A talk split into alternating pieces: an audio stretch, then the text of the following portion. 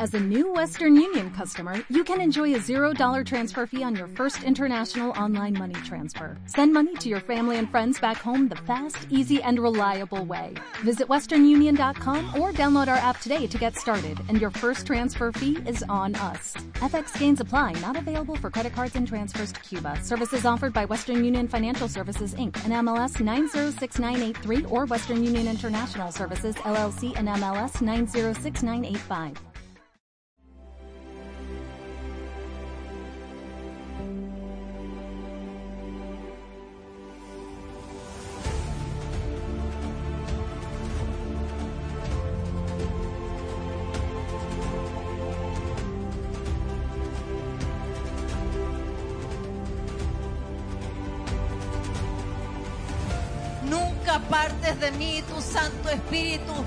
Precioso Espíritu Santo. Revelación de su palabra. Revelación de su palabra. Porque este lugar es ciudad de refugio. Crea en mí, oh Dios, un corazón puro. Y el título más grande que me ha dado es ser hijo de Dios. Padre, en el nombre de Jesús, te damos gracias por esta oportunidad hermosa de poder estar delante de ti. Señor, suplicamos tu gracia, tu direccionamiento, que tú nos hables, que tú nos guíes, que tú nos exhortes, Señor, y que podamos abrazar la palabra en nuestros corazones sin que falte nada. Señor, háblanos, háblanos, ministranos, exhórtanos para que podamos, Señor, crecer en la gracia que es en Cristo Jesús. A ti damos gloria, honra y alabanza en el nombre de Jesús. Amén y amén. Amén. Bendiciones, mi pastor. Dice, aquí atentos a la poderosa palabra, un hermoso deleite 2021. Pido la oración por mi cuñado. Será intervenido del corazón en Clínica Dávila. Y un abrazo fraterno. Eduardo se llama su cuñado. Eduardo. También presenta ahí los hermanos de intercesión. Eduardo, para orar también por él. La maquita, bendiciones papi, bendiciones también hija para ti. Una bendición poder estar juntos también, ¿ya? Vamos a poder entrar a la palabra del Señor que, que vamos a estar desarrollando en esta, en esta tarde, recordando lo que estuvimos viendo en la mañana, una tremenda, una tremenda porción de, enseñanza. Solamente le quiero presentar acá lo que estuvimos hablando durante la mañana y estuvimos conversando acerca del pan que recibes. ¿Cuál es el pan que recibes? El pan que te han provisto, el pan que te han entregado. Y estuvimos viendo, hermanos amados, la importancia de poder discernir, la importancia de poder discernir este pan, esta enseñanza, este mensaje, ¿verdad? Que hemos recibido de parte del Señor y que debe ser discernido. Referidos al pan de la Santa Cena en Primera de Corintios capítulo 11, cuando hablaban de que este pan debía ser discernido y que por eso había mucha gente débil, otra gente enferma, y otra gente ya había, ¿verdad?, partido, partido. Mire qué, qué interesante es poder eh, ver entonces ese ángulo. Esto nos deja ver a nosotros que es muy importante la revelación que vamos a tener del pan eh, con, el que, con el que estamos, ¿verdad?, creciendo y con el que estamos trabajando. Sobre todo el pan que nos están entregando. Poder identificar con claridad el pan que nos están entregando y cómo estamos caminando con ese pan. ¿Ya? Entonces cuando nosotros vemos este punto, en la mañana estuvimos referidos, ¿verdad?, a estos puntos especiales. Un pan de instrucción. Estuvimos viendo, según lo que dice Éxodo 16, versículo 4, y Jehová dijo a Moisés, aquí yo os haré llover pan del cielo, y el pueblo saldrá, recogerá diariamente la porción de un día, para que yo le pruebe si anda en mi ley o no. Aquí el Señor manda una provisión de pan, y este pan tenía cierta instrucción no podía guardarse, se iba a gusanar, debía salir cada familia a recogerlo, debía comerse, no debía, ¿verdad?, eh, eh, alterarse el día de reposo. Ahora nuestro día de reposo es Cristo y el Señor, ¿verdad?, nos estuvo hablando acerca de la importancia de la instrucción. La instrucción es doctrina, la doctrina es palabra y el pan refiere también al cuerpo de Cristo. Entonces nosotros debemos estar pendientes del pan de instrucción. No hay nada más terrible cuando la gente se abraza a una costumbre o a una tradición Eso lo estuvimos viendo en la mañana. Gente que se abraza a una costumbre o se abraza a una tradición. Y estuvimos referidos, ¿verdad?, a ese tema porque, eh, eh, yo le voy a mostrar acá, porque, eh, hermanos amados, cuando nosotros vemos lo que es estar pendiente de la tradición o de una costumbre, podemos, ¿verdad?, echar por tierra lo que es verdadero, lo que es profundo, lo que es significativo. Y pusimos el ejemplo de Raquel, que puso los ídolos domésticos bajo ella, ¿verdad? Y cuando vinieron a, revisar, entonces ella dijo, yo no me puedo levantar porque tengo la costumbre de las mujeres. Entonces, mire qué lindo el ejemplo. La costumbre de una mujer puede ser, en el caso de, mujer igual a iglesia, eh, tener tradiciones que ocultan idolatría. Por ejemplo, una tradición puede ser la denominación y puede establecer una idolatría. Inclusive puede defenderse más que el mismo mensaje de la verdad. Eso es una faceta de idolatría. Una idolatría, hermanos amados, fue el gran problema de Israel. El Jeroboam, cuando asume el reino ¿verdad? del norte, de las tribus del norte, empieza a, a generar fiestas profanas porque el pueblo tenía la necesidad de adorar, necesitaba buscar de Dios, tenía esa necesidad. Pero él, como no quería que fueran a Jerusalén, donde estaba Roboam, entonces hizo altares, provocó fiestas, creó fiestas, pero paganas para adorar a, becerros, a ídolos, y prostituyó. Eh, y, dice la Biblia que, que, no le bastó con hacer este mal, sino que hizo extraviar a Israel de una manera terrible. Entonces, hemos visto, hermanos amados, que el concepto de la instrucción, del pan de instrucción, es muy importante, sobre todo también en este tiempo final, y sobre todo eh, en un año donde debemos tener deleite y donde tenemos tener eh, recuperación, recuperar, recuperar la identidad de la iglesia tiene que ser recuperada. Y con la identidad de la iglesia no hablo a tu enlace familiar, sino que hablo de la iglesia de Cristo. La iglesia de Cristo tiene una identidad que tiene que ser recuperada, una identidad evangelística, una identidad de convicciones fuertes. La iglesia primaria tenía una identidad de convicciones tan fuertes, extraordinarias, que miraban su vida como nada a fin de cumplir el propósito y el llamamiento que el Señor tenía para ellos. Es muy importante entender entonces que debemos recuperar el diseño como iglesia, como la iglesia del Cordero, la iglesia del amado Señor. Pan, pan de instrucción. También vimos el pan del ministro, que todos aquellos que sirven, sirven al Señor, van a tener un pan, se les va a entregar un pan que viene a ser referido al pago por su servicio o a la, a la, dádiva por su servicio, por lo que está entregando el Señor, cómo está sirviendo, cómo se está entregando. Eh, en, en, este versículo vemos como antítesis que una maldición sería mendigar un pan porque no se tiene un servicio.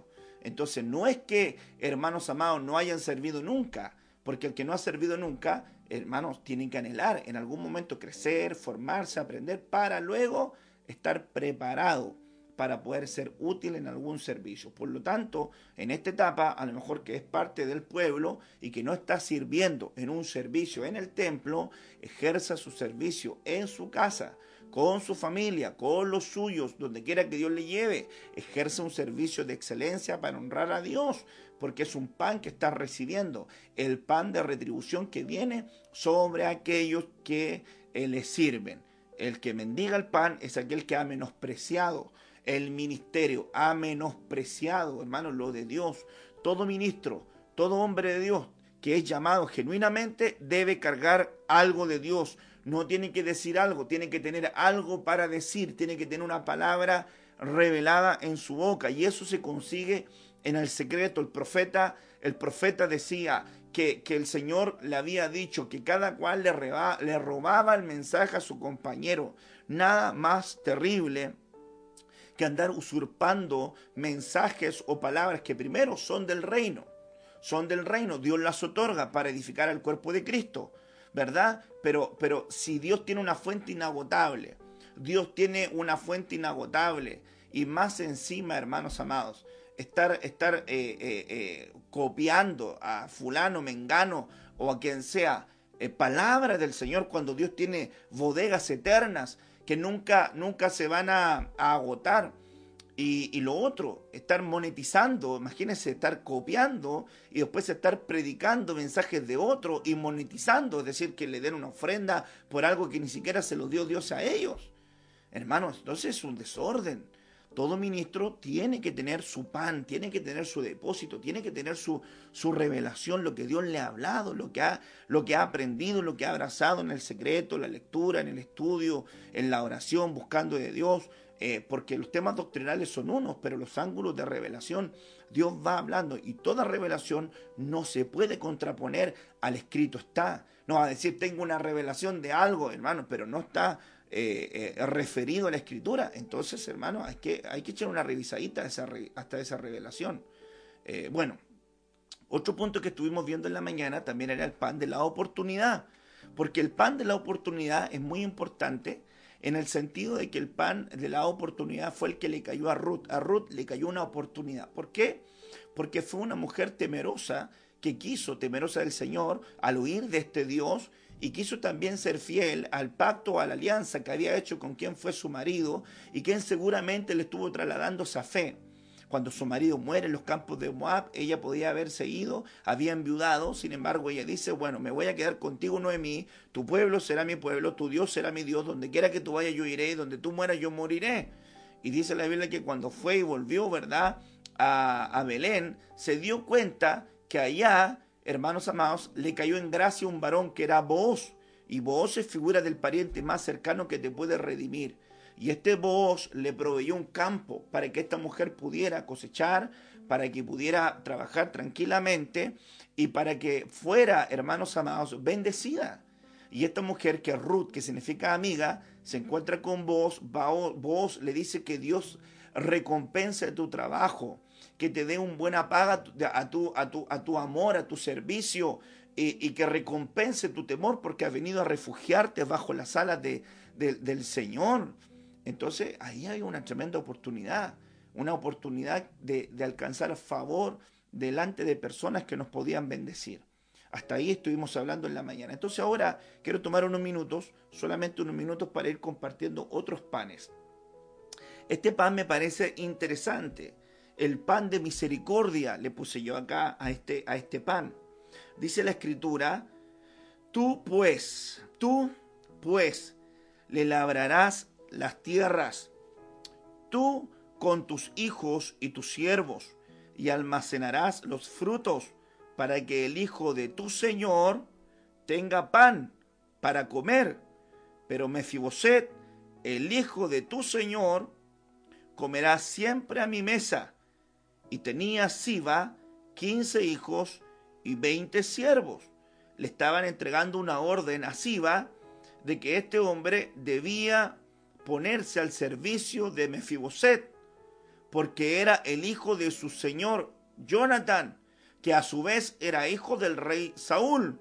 El rey Saúl había muerto, Jonathan había muerto, y en su momento dice la Biblia que David con Jonathan tenían una amistad tan fuerte que hicieron una alianza, hicieron una promesa.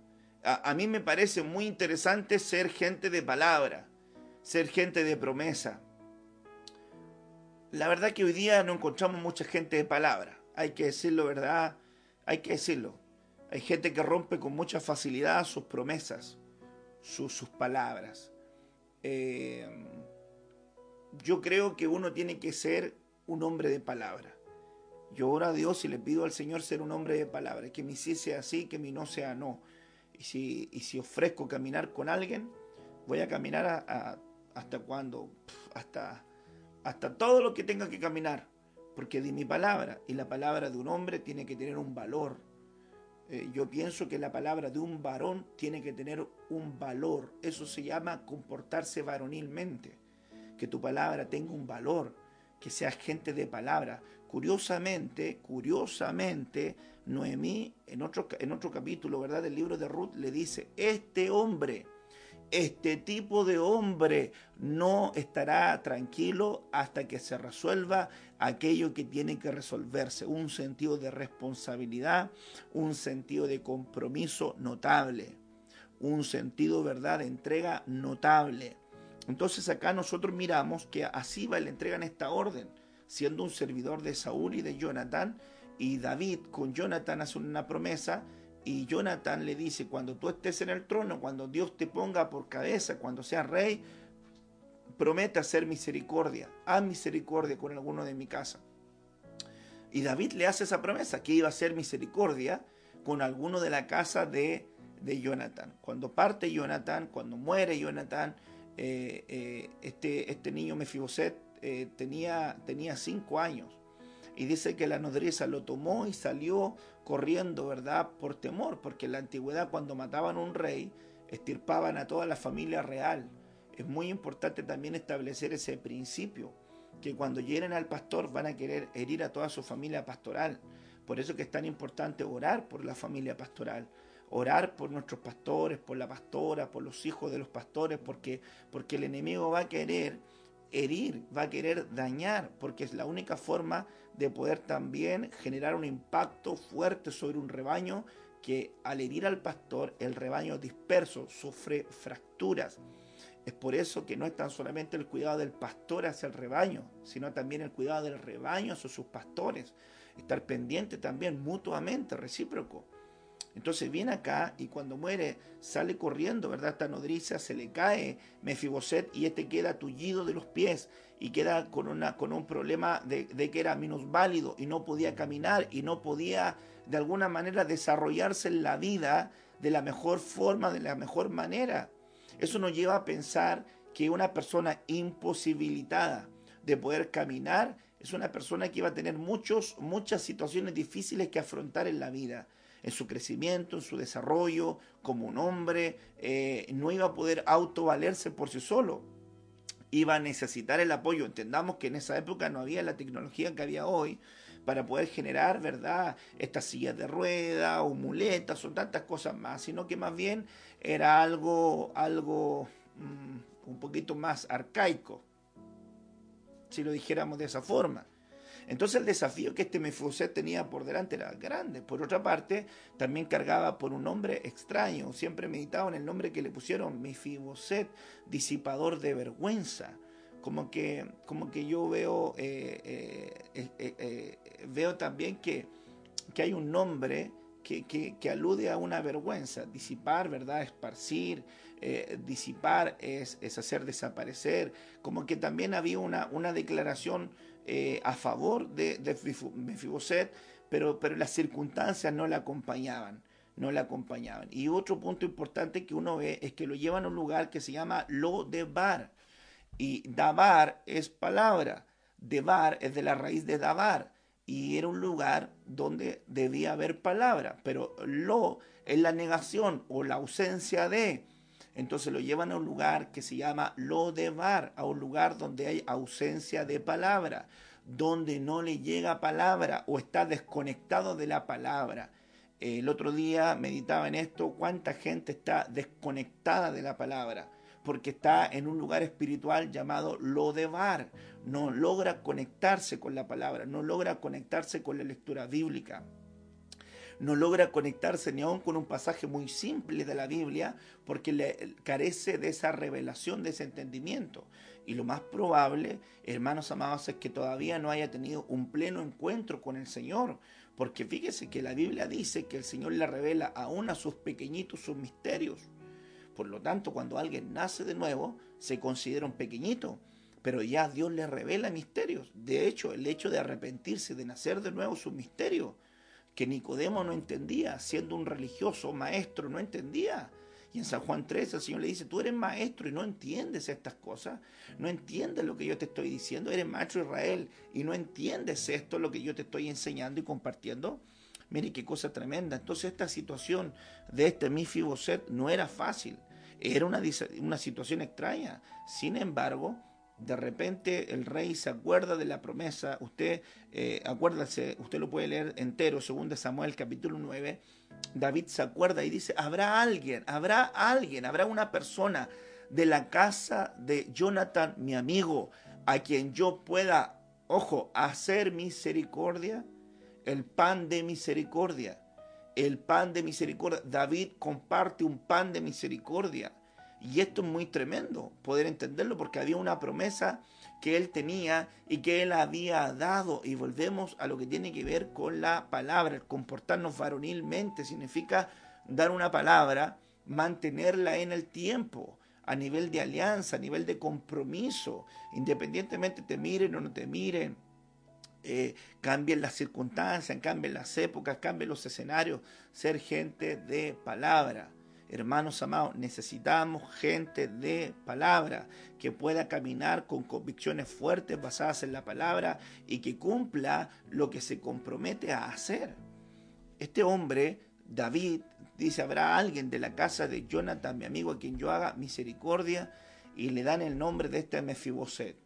Mefiboset vendido a la casa de Maquir, eh, hermanos amados, y que habitaba en Lodebar.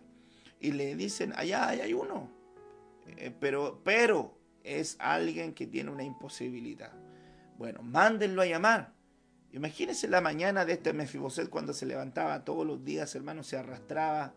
Y imagínense cómo debería haber tenido las manos llagadas, cómo debería haber tenido las, las piernas sin musculatura, hueso con piel, eh, hermanos amados. Y y con un tronco seguramente, un tronco, una parte, un pectoral muy, muy, muy firme o muy resistente porque tenía que hacer mucha fuerza con la parte superior del cuerpo eh, para poder arrastrarse, ¿verdad? Eh, y cuando de repente escucha que un día, un día cualquiera aparece un evento que él no espera y de repente se escucha en el lugar donde no hay comunicación, en el lugar donde no hay palabra, en el lugar donde, donde nadie le importa, el lugar donde había un paralítico más, estaba ahí para el, para el grupo de la gente, era un paralítico más. No había sombra ni vestigio de que supieran quién era este hombre, ni qué representaba. Era alguien que había sido encubierto o tapado por, por el fracaso, por un reino fallido, por, por el abandono, por la soledad, había sido marcado por la imposibilidad y no tenía ningún sueño por delante.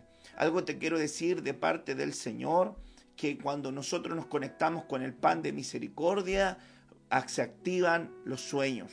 Cuando te conectas con el pan de misericordia, lo olvidado florece. Lo que se había olvidado o perdido se recupera. Lo que no pensabas que podía ocurrir comienza a ocurrir. ¿Por qué? Porque hay un, un lugar que está provisto para ti de parte del Señor. Y vienen en una mañana cualquiera y se encuentran con este Mefiboset y le dicen, el rey te manda a llamar. ¿Qué es lo que pudo haber pensado Mefiboset? Me cayó, me cayó. Ya saben que soy hijo de Jonathan y saben que soy nieto del rey Saúl. Seguramente tienen miedo, seguramente piensan cualquier cosa de mí pero no saben que yo soy un hombre que no tengo fuerza, que soy minusválido y que no valgo tres chauchas, dijera él. Porque la Biblia dice que él se trató como un perro muerto. ¿Quién soy yo para que el rey me mande a llamar? Soy yo un perro muerto. Soy alguien que no valgo nada. Soy alguien que no tiene, no tiene la capacidad para, para emprender nada en la vida. Como que él le, le dice, este, tenía su espíritu roto tenía su espíritu roto, tenía su alma rota, tenía, ¿verdad?, estas condiciones eh, eh, eh, rotas que no tenían la capacidad para poder levantarse o para poder salir adelante de manera alguna y de repente le llega la noticia, el rey te mandó a llamar y quiere que le vayas a ver. Cuando ocurre este evento, hermanos amados, cuando ocurre esta, esta situación, pareciera ser un evento que es fuera de lo común. Es fuera de lo común porque no ocurría. Porque nadie lo esperaba. Sin embargo, el rey nos manda a llamar y nos da un pan de misericordia. Estoy convencido que muchos de nosotros, discúlpenme que lo diga de esta forma, y, y, a lo mejor usted puede que tenga un pensamiento mayor o que se mire de una manera mayor. Yo prefiero mirarme como me mira Cristo, que ninguno tenga un pensamiento mayor de sí que el que deba de tener, sino que piense de sí con cordura, con humildad. Cuando yo vengo a la presencia del Señor, reconozco absolutamente, absolutamente, que separado de Él, nada puedo hacer. Nos deberíamos sentir como Mefiboset. Mefiboset cuando lo mandan a llamar del rey, le dicen lo que va a acontecer, cómo va a ocurrir, le hablan a este que se tiene que encargar de que este hombre no tenga problemas de alimento, de provisión y que él y sus hijos van a trabajar para Mefiboset. Y de la noche a la mañana el escenario de Mefiboset cambia y lo, y lo lavan y, le arreglan la barba y le arreglan el pelo y le cambian las vestiduras. Y permítame expresarlo así, quizás le pusieron hasta unas cremitas en las manos y, y le pusieron a lo mejor algún perfume y lo sentaron en la mesa del rey. Lo sentaron en la mesa donde comen los hijos del rey. Lo sentaron en un lugar de honor, en un lugar de dignidad, en un lugar de privilegio. Seguramente cuando la gente entró a esa sala y todavía no estaba interiorizado de quién era este hombre que estaba sentado en ese lugar, seguramente lo vieron sentado y vieron, hermano, solamente la parte superior y dijeron, wow, ¿quién es ese príncipe? ¿Quién es ese hombre que está sentado en ese lugar? Pareciera ser algún dignatario, pareciera ser alguien que viene de tierras lejanas, pareciera ser alguien importante porque el rey lo sentó a su mesa. Y cuando alguien de dignidad te sienta a su mesa, es un privilegio. Yo me recuerdo un día, hermanos amados, bueno, muchas instancias se compartió también con mi pastor en distintos, ¿verdad?, eh, eh, lugares, países, servicios. Pero un día me invitó a, participar de una comida en su casa. Fui con mi esposa, con mis hijas, y, él me dice, él me dice a mí, eh, bienvenido a mi mesa. Y me hizo partícipe del lugar donde él comía con sus hijos biológicos, con su familia. Me sentí muy, muy bendecido, muy honrado, lo tomé como un privilegio, ¿verdad? Eh, porque cuando, cuando, ¿verdad? Este hombre lo manda a llamar al rey o lo manda a llamar a aquel que él lo mira de una manera diferente, siente que tiene un privilegio, pero que fue un regalo, fue una dádiva, quizás era algo que no merecía y se lo otorgaron. Cuando usted viene a la casa del Señor, cuando usted se encuentra, ¿verdad?, en la casa de Dios, cuando usted se encuentra sentado a la mesa, yo no sé qué prestación tiene usted, pero no deberíamos, hermano, tener conciencia de que estamos recibiendo un pan de misericordia. No deberíamos tener conciencia de que lo que hemos recibido no lo merecíamos. A veces la gente se olvida de lo que merecía. A veces la gente se olvida de lo que merecía. Hizo cosas nefastas. Cometió errores tremendos hirió a gente, dañó, dejó en su camino un prontuario de, situaciones difíciles o inclusive, e inclusive antes de conocer al Señor generó mucho daño. Cuando Cristo viene a su camino, transforma su vida y de repente lo sientan a la mesa y se encuentra sentado a la mesa del rey. El rey te mandó a llamar. El rey mandó a llamarte. Y en este día que estamos sentados a la mesa de Él, el Rey nos mandó a llamar. Ahora que estás sentado a la mesa, ¿te sientes digno?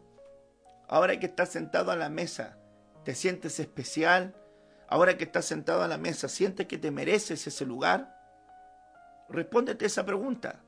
¿Sientes que te mereces el lugar en el cual tú te encuentras? ¿O reconoces que eres un Mefiboset, que eres un hombre que alcanzó favor y misericordia y que está donde está porque Dios ha tenido de él bondad. El título de este pasaje bíblico se llama La bondad de David hacia Mefiboset. Una bondad y la bondad, entre otras acepciones, significa el impulso divino por llevarte al arrepentimiento. Porque el amor de Dios por medio de su bondad nos conduce al arrepentimiento. Bondad es misericordia. Muchos de nosotros hemos experimentado la misericordia eterna del Señor y hemos sido perdonados y hemos sido ayudados y hemos sido levantados. Cuando vengas a la casa del Señor, recuerda que es solamente su misericordia, solamente su bondad. Recuerdo recuerdo un vuelo que estaba haciendo yo desde Colombia, desde Barranquilla, eh, Colombia, no sé si de Cali o de Barranquilla, de Barranquilla, que yo estaba viajando y estaba yo volando, ¿verdad? El camino a Chile y recuerdo que en la noche estaba sentado, estaba leyendo la palabra y escuché una alabanza eh, de Venezuela, Honduras, es dedicado. Y cuando la empecé a escuchar estaba a millones, a, miles de kilómetros, hermanos, suspendido en el aire, volando, ¿verdad? Camino a, Chile y escuché esa alabanza que decía, pues, pues es, eh, porque has estado conmigo y no olvido lo vivido, que tu mano poderosa me alcanzó, de tu amor fui revestido pues has estado conmigo y no olvido lo vivido, que tu mano poderosa me alcanzó, de tu amor fui revestido. Eh, yo cuando estaba escuchando esa alabanza en los cielos, eh, yo escuchaba esta alabanza porque justo estaba en los cielos y decía, ni los cielos de los cielos pueden contener tu gloria mucho menos esta casa. Y Dios nos permitió construir una casa. El día que, que nos permitió levantar una casa para poder alabar y para poder bendecirle, yo miraba junto a mi esposa y le decía, esto es para la gloria de Dios, esto es para la gloria de Dios. Cada paso es para la gloria de Dios. Cada, cada, cada oportunidad de poder invertir es para la gloria de Dios, de poder crecer, de expandirnos, es para la gloria de Dios. Y cuando estamos ahí reunidos y yo estaba ahí, le decía, Señor, ni los cielos de los cielos te pueden contener. ¿Cómo te fijaste en un hombre, aún en una mujer, que son llenos de imperfecciones. ¿Cómo te fijas en una iglesia que tiene llena, está llena de imperfecciones? Una iglesia de, un grupo humano de personas que batallan con su carne, que batallan con su alma, que batallan con su corazón, con su mente, que batallan con su orgullo, la soberbia, la mentira, los engaños, las inmoralidades, los adulterios, las fornicaciones, las adicciones, que batallan con las inseguridades, con la falta de fe, la incredulidad, y aún así tú los amas, y aún así tú me amas. Y aún así me miras con amor.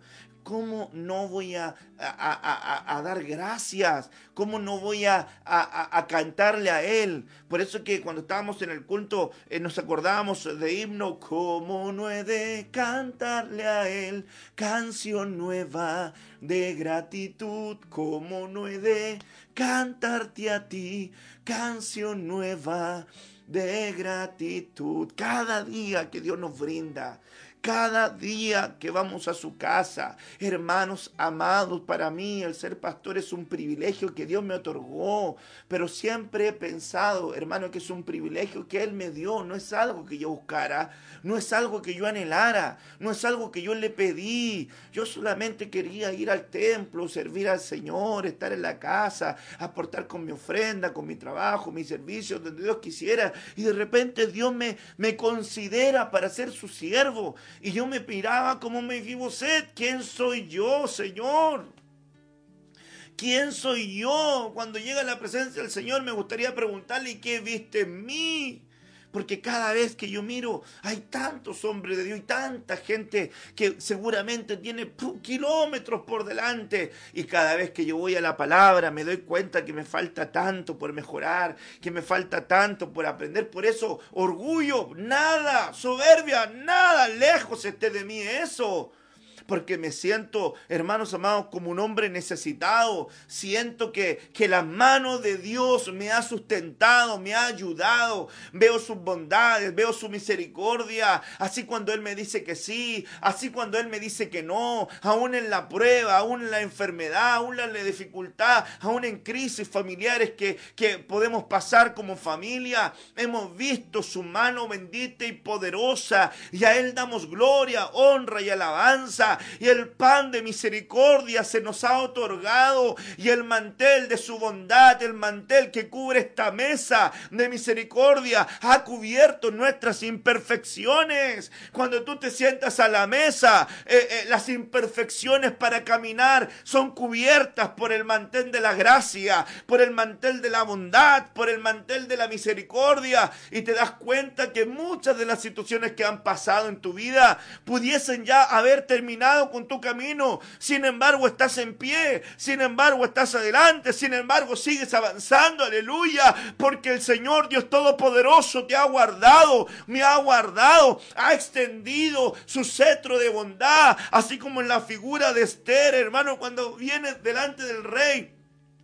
Ella sabía que no podía entrar delante del rey, pero, pero entró con humildad y le dijo, si muero, que muera, pero no me voy a quedar sin tener la oportunidad de entrar delante del rey. Y cuando entró delante del rey, el rey extendió su cetro en favor de Esther y ésta pudo, hermano, recibir ese favor. Pero hoy la Biblia nos dice, acercaos confiadamente al trono de la gracia para hallar el oportuno socorro. Ya no hay un protocolo de separación Hoy tenemos el trono de la gracia abierto para acercarnos a nuestro papá por medio de Jesucristo, nuestro Señor y nuestro Salvador, y venir a, a sus pies y decirle, Señor, gracias.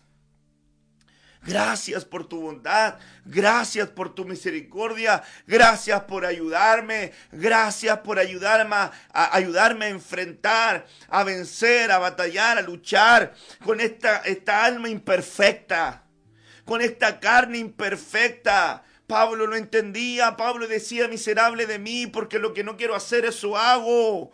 ¿Quién me librará de este cuerpo de muerte? Tengo un aguijón en mi carne, le he rogado al Señor que me lo quite, y el Señor me ha dicho, bástate mi gracia.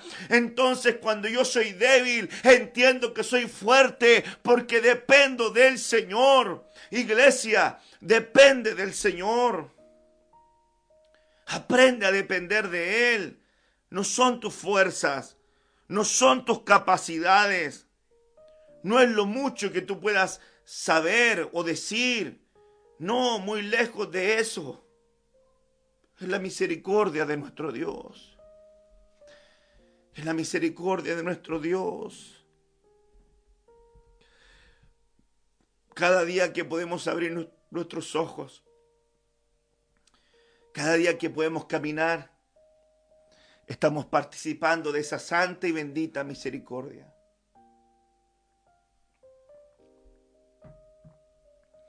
Cada vez que vamos al templo, estamos participando de esas fuentes de misericordia. El que encubre sus pecados no prosperará, pero aquel que los confiesa y se aparta de ellos alcanza misericordia. ¿Quieres saber quién recibe este pan de misericordia? Aquel que va a su mesa con la capacidad de reconocer, de confesar, de decirle al Señor, Señor, soy un hombre falto.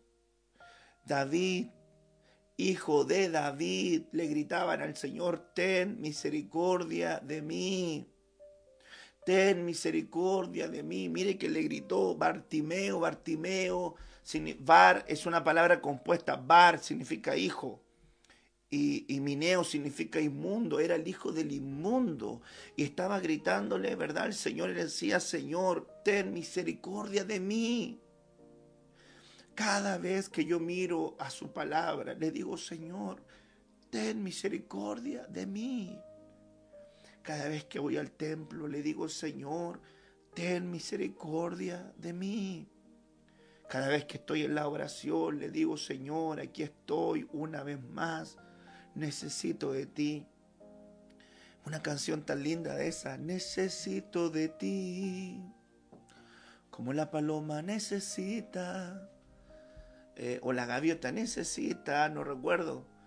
Eh, y, le decía esa, esa alabanza que necesitaba tanto el Señor.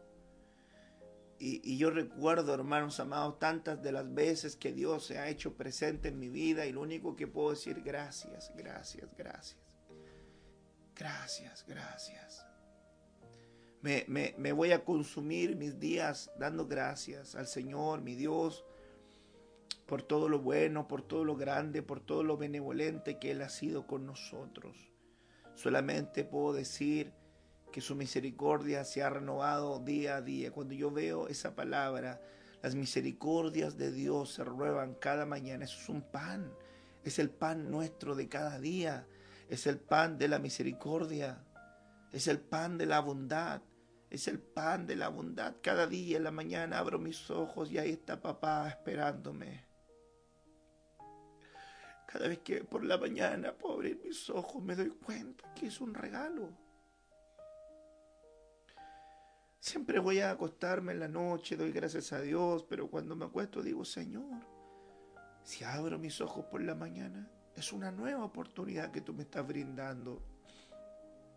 Es un regalo. Es un regalo. El tiempo es un regalo. El tiempo es un regalo. Aprécialo. Valóralo. La vida es más que la comida y que la bebida. Es más que, es más que cualquier otra cosa. La vida es un regalo y a veces se desaprovecha. Se desaprovecha.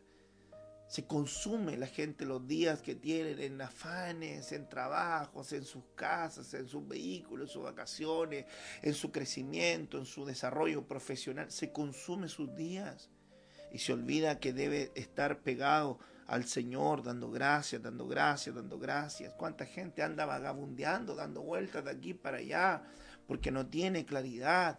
de lo que el Señor ha hecho en su vida, de lo que el Señor ha hecho en su, en su camino. Por lo tanto, en este día, amado hermano, de parte del Señor te digo y te exhorto, ¿estás recibiendo un pan de misericordia? ¿Estás recibiendo este pan de esta misericordia divina? ¿Estás entendiendo que lo que estás recibiendo es misericordia? Que no son tus capacidades, que no son tus habilidades, que es la misericordia del Señor. ¿Lo estás recibiendo? ¿Estás entendiendo?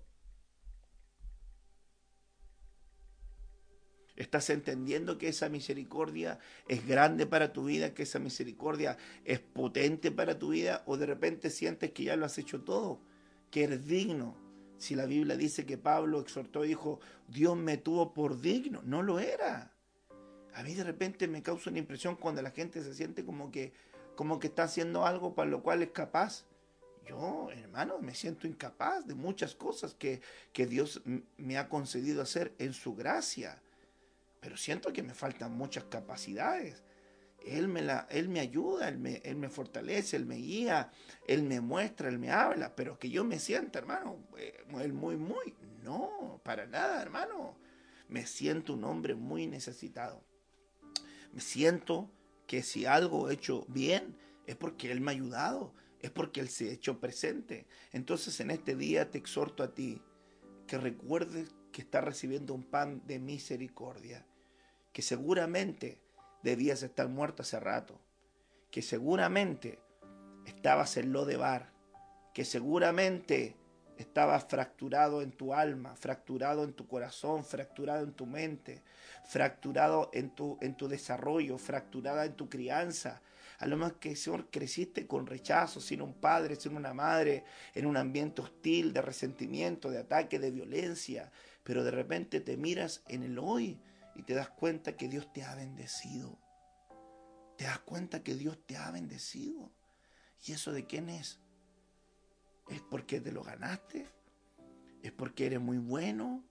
¿Es porque hiciste algo que te hacía merecer aquello? No, porque eh, eh, es un amor que no se compra, es un amor que no se merece. ¿Qué tienes tú para comprar el amor de papá? ¿Qué tienes tú para merecer el amor de papá? ¿Tendrás algo? Nada, nada. Es su bondad, es su misericordia. Y esa misericordia se renuevan cada mañana. Hoy te exhorto, así como lo hizo Mefiboset. El rey te mandó a llamar y te mandó a llamar de una provincia donde seguramente estaba muy mal Toma tu momento y recuerda de a dónde el Señor te sacó. Recuerda de a dónde el Señor te llamó, cómo te alcanzó. A lo mejor tú estabas envuelto en tus delitos y en tus pecados y a lo mejor estabas envuelto en ataduras, en inmoralidades, en vicios, en adicciones, a lo mejor tenías un hogar fracturado, herido, roto, a lo mejor cuál fue tu realidad. A lo mejor eres un delincuente, estabas en la, en la droga, en la delincuencia, en una vida banal, eh, en una vida superficial, y, y de repente el Señor salió a tu encuentro y te dignificó y ahora tienes un lugar en la casa de Él y eres considerado como alguien que sirve o tiene un privilegio o es hijo de Dios y tiene una hermosa familia y, y, a lo mejor va solo o va sola o solamente va solita sin tus papás o, o, como sea tu escenario, pero, pero te sientes un especial tesoro porque el Señor te ha hecho especial. Considérate especial. Cuando vamos a, la, a, la, a las sagradas escrituras, hermanos amados, y nos vemos ante un escenario como el escenario que estamos viviendo, solamente podemos decir que el Señor es bueno y para siempre son sus misericordias. Yo quisiera que usted recordara ese pan y quisiera ver contigo un versículo también que nos habla acerca de la misericordia del Señor. Y es muy importante eh, porque nos habla acerca de estas bondades divinas. Eh, fíjese, hermanos amados, que la escritura a nosotros nos muestra y a nosotros nos dice, el, caso de David principalmente, que era un hombre que sabía que la misericordia de Dios debían estar en su vida porque separado de él nada podía hacer. El Señor, ¿verdad?, nos enseña que a través de, de la oración somos escuchados en la oración por misericordia. El Señor escucha nuestra oración por misericordia. Eh, fíjate que la Biblia dice en el Salmo 5, el verso 7, yo en la multitud de tu misericordia entraré en tu casa, vas al templo por su misericordia, porque Él te ha concedido, ni siquiera es porque tú digas, ah, yo voy al templo porque yo tengo ganas de ir al templo, no, yo, yo voy cuando quiera. No, hermano, nada más lejos de la realidad, es su gracia, su misericordia. Salmo 6, verso 4, sálvame por tu misericordia. Salmo 9, verso 13, ten misericordia de mí, mira mi aflicción que padezco. Mas yo en tu misericordia he confiado. Salmo 13, verso 5. Salmo 18, verso 50, a misericordia aquel que le has puesto aceite, aquel que está ungido. Salmo 23, verso 6, ciertamente el bien y la misericordia me seguirán. Su misericordia nos está siguiendo continuamente. No te acuerdes de los pecados de mi juventud, no te acuerdes conforme a tu misericordia, acuérdate de mí. ¿Cuántos no se avergüenzan de los pecados de su juventud, de los pecados que hicieron o que tenían cuando no conocían al Señor o a lo mejor iban al templo pero estaban más crudos, hermano, que, que, que la carne más cruda?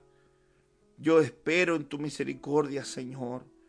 Yo espero en tus bondades, Señor. Yo espero en tu ayuda, Señor, por tu misericordia. A resplandecer tu rostro sobre mi vida, que es tu siervo. Sálvame por tu misericordia. Bendito el Señor que ha hecho una maravillosa misericordia conmigo.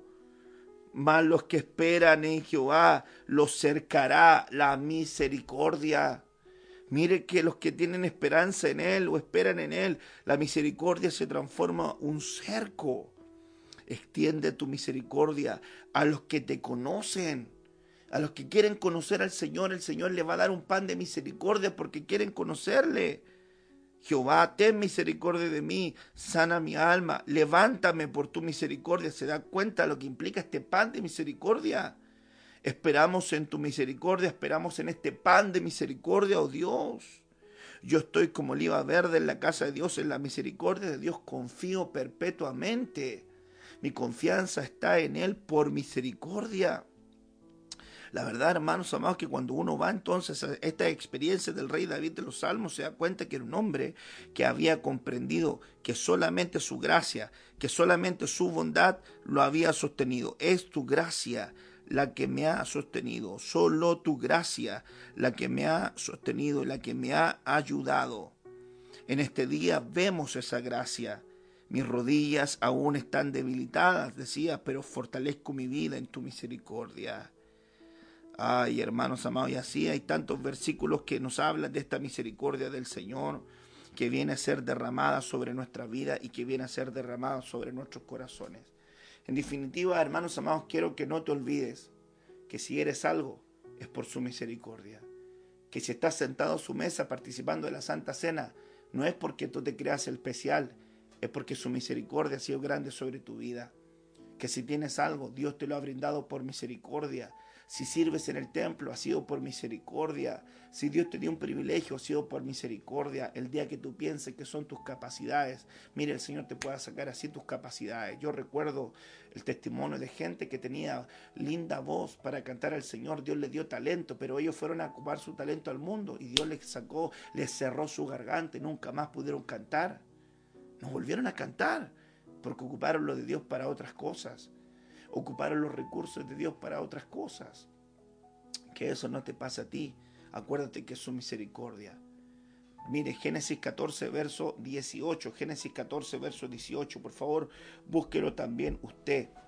Eh, Génesis 14, verso 18. Es un párrafo bien significativo, sobre todo en el tiempo que estamos viviendo. El pan de cobertura. Génesis 14, verso 18. Entonces Melquisedec, rey de Salem y sacerdote del Dios Altísimo, sacó pan y sacó vino. Mire qué interesante es poder ver que aquí vemos que hay un pan de cobertura. Me parece interesante, le he llamado pan de cobertura porque Abraham, dice el título, es bendecido por Melquisedec. Melquisedec es la figura del sumo sacerdote Jesucristo, nuestro Señor ese es el sumo sacerdote Jesucristo. En otras palabras, Abraham es bendecido por Jesucristo. Verso 17. Cuando volvía de la derrota de Kedor Laomer y de los reyes que con él estaban, salió el rey de Sodoma a recibirlo al valle de Sabe, que es el valle del rey. Mire, Abraham había tenido una victoria y venía de regreso y le salió al encuentro el rey de los homosexuales, el rey de Sodoma le salió al encuentro. Verso 18.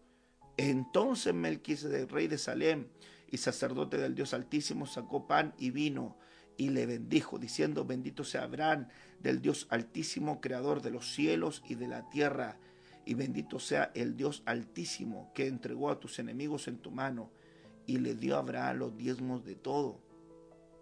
Es curioso que el verso 21 dice, entonces el rey Sodoma dijo a Abraham, como que hay aquí un paréntesis, como que viene caminando Abraham le sale al encuentro, ¿verdad? El rey de, de Sodoma, pero antes que se encuentre con el rey de Sodoma le aparece el sumo sacerdote Jesucristo y le saca pan y le saca vino, lo que representa comunión, lo que representa santa cena, lo que le dice de alguna manera Jesucristo, este es mi pan, este es mi carne que por ti va a ser entregada, este es mi sangre que por ti va a ser derramada, salgo a tu encuentro. Esto también es muy lindo, el Señor sale a nuestro encuentro, no, no somos nosotros.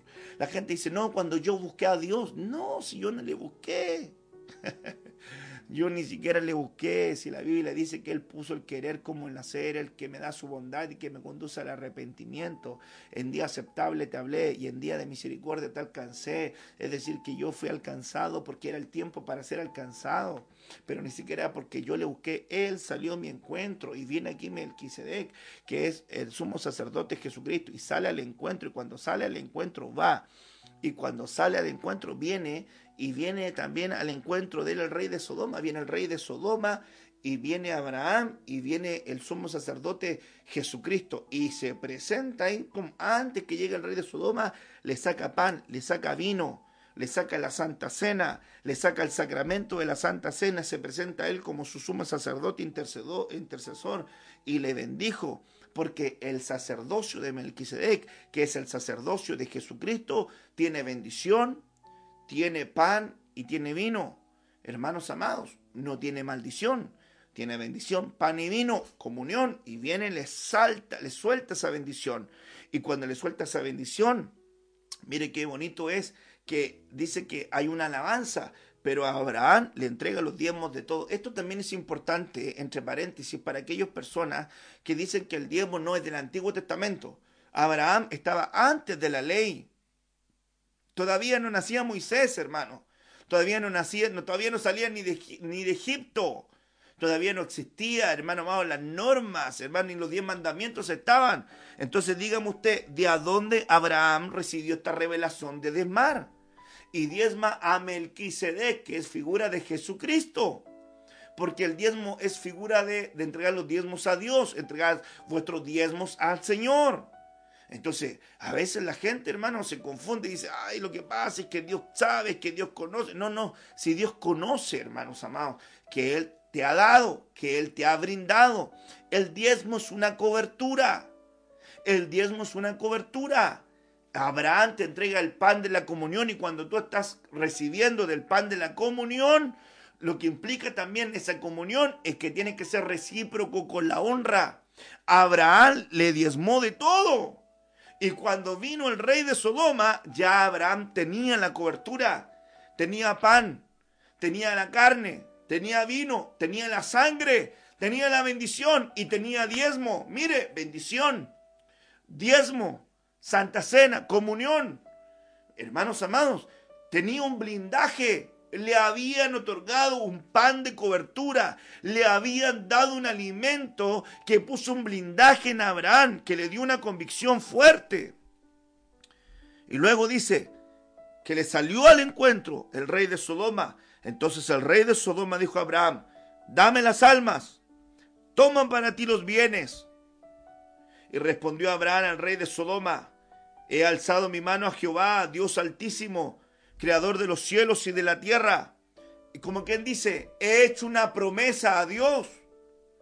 El diezmo era una promesa a Dios. Le estaba diciendo Abraham con ese diezmo, hermanos amados, le estaba haciendo una promesa a Dios. Eso significa, he alzado mi mano a Jehová.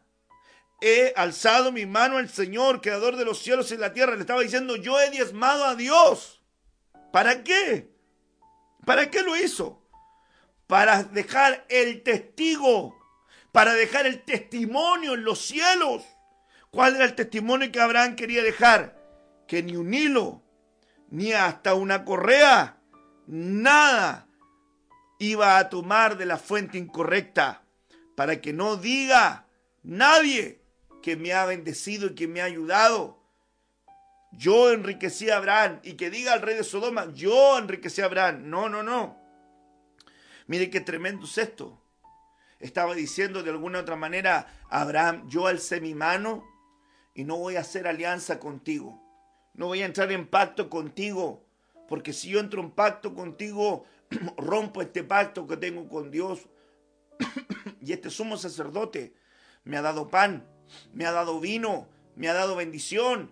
Y yo lo he honrado con mis diezmos. He levantado mi mano como testigo de que Dios es quien me bendice, de que Dios es quien me prospera, de que Dios es quien me ayuda, de que Dios quien me sustenta. Amados, entre otras cosas, el diezmo es eso, reconocimiento. No batalles con el diezmo. No batalles, hermano, con la, con la provisión. No consumas, hermano, lo que es de Dios en tus cosas. Así no vas a prosperar nunca, nunca vas a prosperar de esa manera. Lo de Dios es de Dios, lo de César es de César. No tomen lo que es de Dios. No tomen lo que es de Dios, ten temor del Señor. Aprenda a tener temor de Dios. Recibe el pan de cobertura. Es muy importante este pan, porque este pan es diferente al pan que comieron esas mujeres de Isaías capítulo 4. Ellos le dijeron a un hombre, tomaron en aquel tiempo siete mujeres un hombre y le dijeron, permítenos llevar tu nombre para que quiten nuestro oprobio, pero nosotros nos vestiremos con nuestras ropas y comeremos nuestro propio pan. Mire qué tremendo es eso. Gente que quiere comer su propia doctrina, gente que tiene una versión individual del Evangelio. Ellos se interpretan a sí mismos como deben ser las cosas. Ni leen ni la Biblia. No se dejan ni enseñar. No quieren aprender. Ni el discipulado prestan atención hermanos, escuchan a Pedro, Juan, Diego, Marcelo. Yo me pregunto, hermanos amados, en los cultos de la gente donde le pertenece a un rebaño, ¿dónde están? Deberían estar sentados, escuchando, aprendiendo. De repente, el hermano, eh, eh, ¿dónde estás, hermano? Ah, no, pastor, que justo tuve que salir y que junto vinieron las visitas. Ay, que justo tenía un asado, pastor, entonces tuve que salir a comprar las cosas, pero, pero después me conecté. No se conectan, hermano.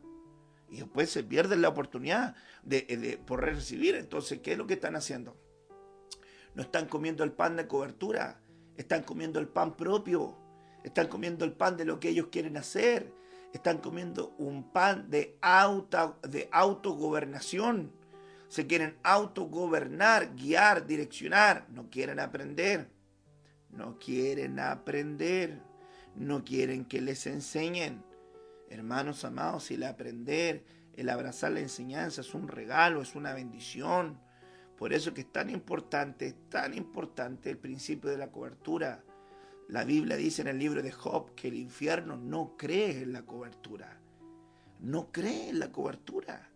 Entonces, ¿quién ataca la cobertura? Las tinieblas atacan la cobertura. Pero dice la Biblia también que la tapa tiene que estar bien ajustada para que no sea inmunda. Eso nos habla, hermanos amados, que cuando uno está bajo un manto de cobertura, tiene que ajustarse bien, tiene que meterse bien en la manga. ¿Por qué? Porque es un pan de cobertura. Abraham le entregó un pan de cobertura. Cada vez que tú le entregas un pan de cobertura, mire, en otras palabras, estábamos hablando del pan de comunión a través de la Santa Cena, pero ¿qué es lo que es un pan de cobertura? Lo que te enseña tu pastor. ¿Qué me está enseñando mi pastor? Mi pastor, me, ¿qué habrá predicado mi pastor el martes? ¿Qué habrá predicado mi pastor el miércoles? ¿De qué estará enseñando mi pastor? ¿Qué, ¿De qué estará compartiendo? ¿Qué es lo que Dios le ha hablado a su corazón? Me interesa saber el pan que fue puesto en el corazón del hombre de Dios para mí. Me interesa saber qué es lo que Dios le dio a él para mí, porque él es el hombre que Dios puso para mí, para que vele por mi alma. Entonces lo que Dios le habla a él quiere decir que Dios me lo va a hablar a mí, porque yo lo necesito, porque yo estoy comiendo un pan de cobertura. Entonces dime lo que comes y voy a decirte lo que miras y lo que ves. Si tú comes el alimento que te da tu pastor, entonces ¿qué vas a aprender a ver? Ah, vas a aprender a ver a tu pastor y vas a aprender a oír la voz de tu pastor. Pero si hermano, no come usted el pan de cobertura, el pan de enseñanza, el pan de doctrina, el pan de instrucción, si no lo come, entonces usted está comiendo su propio pan. Usted está haciendo las cosas como usted quiera. No, mira, es que la profecía es así. No, es que yo lo siento así. Ah, no, mira, este pasaje bíblico significa esto. No, pastor, es que yo no lo veo así. Ah, bueno, véalo entonces como usted quiera verlo. No, lo que pasa es que yo pienso que el servicio es así. No, hermano, el servicio es así. No, pastor, es que yo lo veo así. Hermano, ¿qué le puedo decir? Entonces cuando nosotros vemos este punto, y este punto es importante porque estamos viendo lo que tiene que ver con el crecimiento en este año, el crecimiento en la doctrina, el crecimiento en la palabra, el crecimiento en el discipulado, el crecimiento en la instrucción, es muy importante que por el amor de Dios dejes, te dejes enseñar, aprende y ten temor de Dios, ten temor de Dios, aprende a honrar a Dios con tus bienes Aprende a honrar a Dios con lo que Él te ha provisto, con lo que Él te ha otorgado. Sirves en la casa de Dios y fallas en esto. Tienes un llamado y fallas en esto. No te genera un sentido de, de, temor, de, de respeto y decir, Señor, no estoy haciendo las cosas bien. Me falta tanto por mejorar. Ayúdame. Pero cuando te digas eso, comienza, actívalo, comienza a hacerlo. Entonces estos dos panes que estamos viendo en esta noche son importantísimos. El pan de misericordia para reconocer que estamos sentados a la mesa del rey por misericordia, por misericordia. No te sientas que eres algo, es misericordia de Dios. Y número dos, el pan de cobertura que te brinda el Señor como testimonio, como testimonio de que Él salió a tu encuentro a ponerte un blindaje el sacerdocio de Melquisedec, te da pan, te da vino, te da bendición, y tú eres recíproco, honrando a Dios con tus diezmos, tus ofrendas. Así lo vemos en la vida de Abraham antes que llegara la ley, antes que llegara la ley. Y en Hebreos 7 nos enseña acerca de este mismo principio del dar, que es una bendición generacional. Hay padres que diezmas diezman y traslada bendición a sus generaciones. Entonces es muy importante entender y comprender esto. Cuando yo le me pregunto, pastor, y mire, diezmo de esto, pastor, y diezmo de esto otro, pastor, ¿y cómo se diezma, pastor? Y aquí, entonces le pregunto, ¿quieres diezmar? Porque si quieres diezmar, de todo lo que el Señor tu Dios te da, tú diezmas. Porque si es tuyo, entonces no tienes ninguna obligación, porque es tuyo, no es de lo que Dios te ha dado es lo que tú te ganaste. No, que yo me lo gané. Ah, bueno, si es tuyo, tú puedes hacer con lo tuyo lo que tú quieras. Pero si Dios te lo ha dado, ah, ahí cambia el escenario. honra al Señor con tus bienes. Así que hermanos amados, en esta noche es muy importante abrazar lo que tiene que ver con ese principio de aprender a dar y aprender a honrar a Dios con nuestros bienes, aprender a compartir el pan. Eh, hermanos amados de la misericordia también. Esto es muy importante también, se me había pasado recordárselo. Eh, bienaventurados los misericordiosos, porque ellos alcanzarán misericordia. Y la Biblia dice que el que tiene misericordia alcanzará misericordia y que la misericordia triunfa sobre el juicio. Entonces no te olvides tú que cuando tú aplicas la misericordia que han tenido hacia ti, hermanos amados, eh, con otros, la misericordia del Señor se prolonga sobre tu vida y se hace más manifiesta.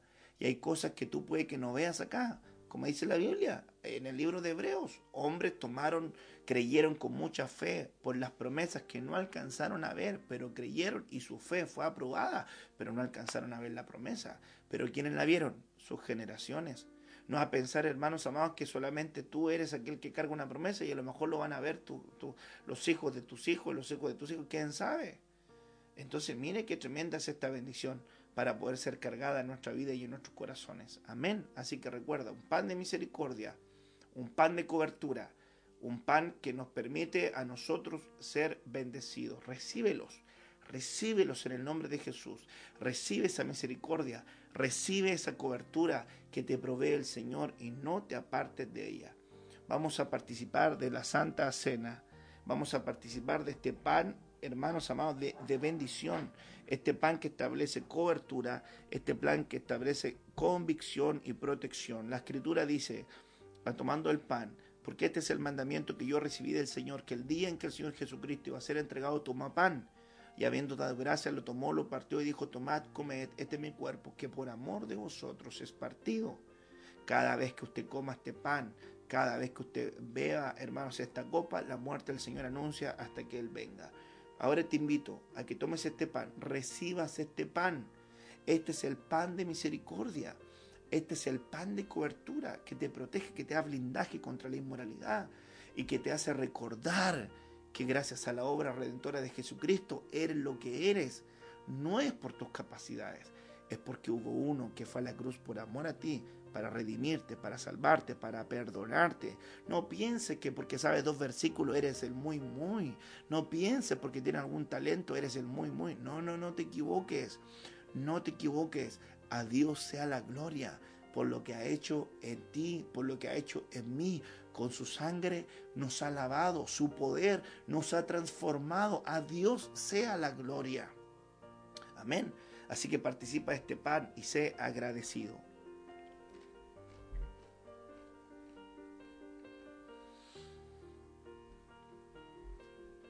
Muchas gracias, Señor. Muchas gracias, Dios. Y tomando la copa, dijo, esta es mi sangre, que por amor de vosotros va a ser derramada. Cada vez que tú bebas esta copa, la muerte del Señor anuncias hasta que Él retorne. Esta es la sangre de nuestro amado Señor Jesucristo que fue vertida en la cruz del Calvario por amor a ti y por amor a mí. Cuando participas de esta copa, participas de la resurrección y estás diciéndole, que tú les vas a esperar y que le anhelas. La Biblia dice que nosotros cuando participamos de este sacramento, entonces estamos, ¿verdad?, proclamando el retorno de nuestro Señor, estamos declarando que el que vino va a venir y no tardará. Participa de este vino celestial y sé agradecido.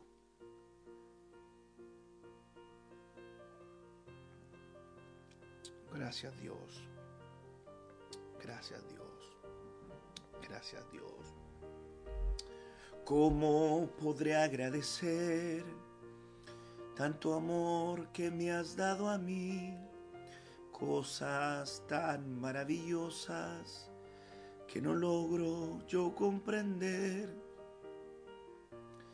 Las voces de millones de ángeles no podrían expresar mi gratitud, todo lo que soy y lo que yo espero ser se lo debo solo a Él. A Dios sea la gloria, a Dios sea la gloria, a Dios sea la gloria por lo que ha hecho en mí. ¿Qué ha hecho por ti el Señor? ¿Qué ha hecho en tu casa? Tómate un momento. Tómate un momento y medita, Señor, ¿qué has hecho conmigo? Aleluya. ¿Qué has hecho con mi vida? Aleluya. ¿Qué ha hecho Dios con mi vida? Wow, cuando yo miro mi vida y digo, Señor, ¿qué es lo que hiciste con mi vida? Solamente puedo decir gracias. Gracias, gracias, gracias. Porque la verdad ha sido una tremenda bendición conocer al Señor en mi vida. Para ti así lo es. ¿Te sientes bendecido? ¿Te sientes favorecido por conocer al Señor? Yo espero que sí. Yo espero que así sea. Amén. Ahora es el tiempo para que tú seas recíproco. Te estuve enseñando hoy en la palabra acerca del pan de, cobertura. Ofrendar, diezmar, traer primicias, aportar para el arriendo, para la radio. Es una forma de honrar a Dios, pero es una forma también de honrar tu casa en la cual te congregas. Es establecer un reconocimiento. Tienes trabajo, tienes salud, tienes bienestar. Eh, eh, ¿Cómo honras? ¿Cómo retribuyes eso? Porque no lo haces con el mall, porque no lo haces con el almacén, porque no lo haces con tu crédito hipotecario ni con tu crédito de consumo, no estás honrando a Dios ahí pagando eso. ¿Cómo entonces agradeces lo que el Señor te ha brindado? ¿No es honrándolo con un principio? ¿No será honrándolo con un principio? Entonces cuando nosotros ofrendamos y diezmamos, estamos reconociendo que Dios es quien bendice nuestra causa y nuestra familia. Padre, en el nombre de Jesús, bendigo estos diezmos, bendigo estas ofrendas, bendigo estas aportaciones, Señor, amado, para aquellos que traen para tu casa y para los que practican misericordia, puedan también experimentar misericordia. Señor, que el pan de misericordia crezca, crezca y crezca en medio de nuestros corazones, para nunca olvidarnos, Señor, de a dónde tú nos has sacado y qué lo que éramos y es lo que somos y que nunca haya un orgullo, una soberbia en nuestros corazones, recordando siempre que toda la gloria y toda la honra y toda la alabanza te pertenecen a ti, Señor. Bendice a los que caminan bajo los principios de tu palabra y a los que caminan, Señor, en estos principios del diezmo, de la ofrenda, de la aportación, de la misericordia, del dar, de, del colaborar, Señor, multiplícales. En el nombre poderoso de Jesús. Amén y amén.